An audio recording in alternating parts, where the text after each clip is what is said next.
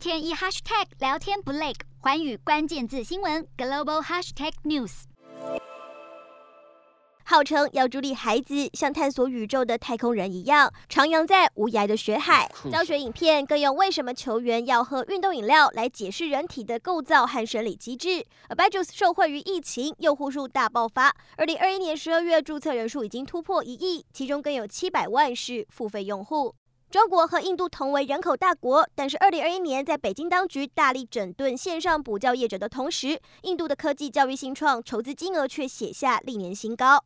而日前之所以看好人口年轻、数位技能需求迫切的印度市场，原因之一就是零到十四岁人口占比直逼三成。学龄人口近三亿，是全球规模最多，而其线上教育市场规模，二零二二年更有望飙涨为三十五亿美元，是二零一九年时的快五倍。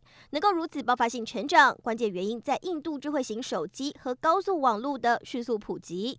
另一方面，Byju's 靠着开启买买买的并购模式，二零一七年跻身印度教育科技圈第一头独角兽，以估值两百一十亿美元稳居产业龙头，Academy 以超过三十四亿美元紧追在后。而主攻名校学分课程的易瑞拓斯，则是在二零二一年晋升独角兽，位居第三。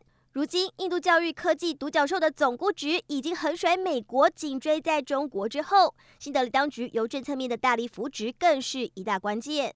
去年六月，在法国科技贸易展上，印度总理莫迪不忘向外资招手，替自家科技产业做媒。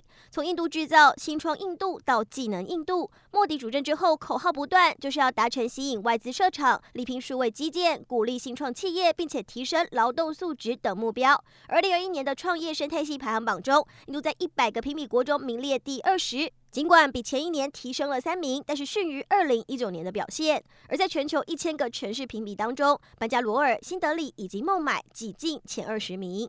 喊出新创是印度的发展骨干。莫迪政府形容印度正处于科技十年。日前不止高调举办新创印度创新周，更明定一月十六号为全国新创日，表示将朝简化创业手续、推广新创企业和辅导年轻人创业等方向持续努力。瞄准新南向商机，剖析东南亚发展。我是主播叶思敏，每周五晚间九点记得锁定。看见新东协就在环宇新闻 MOD 五零一中加八五凯播二二二及环宇新闻 YouTube 同步首播。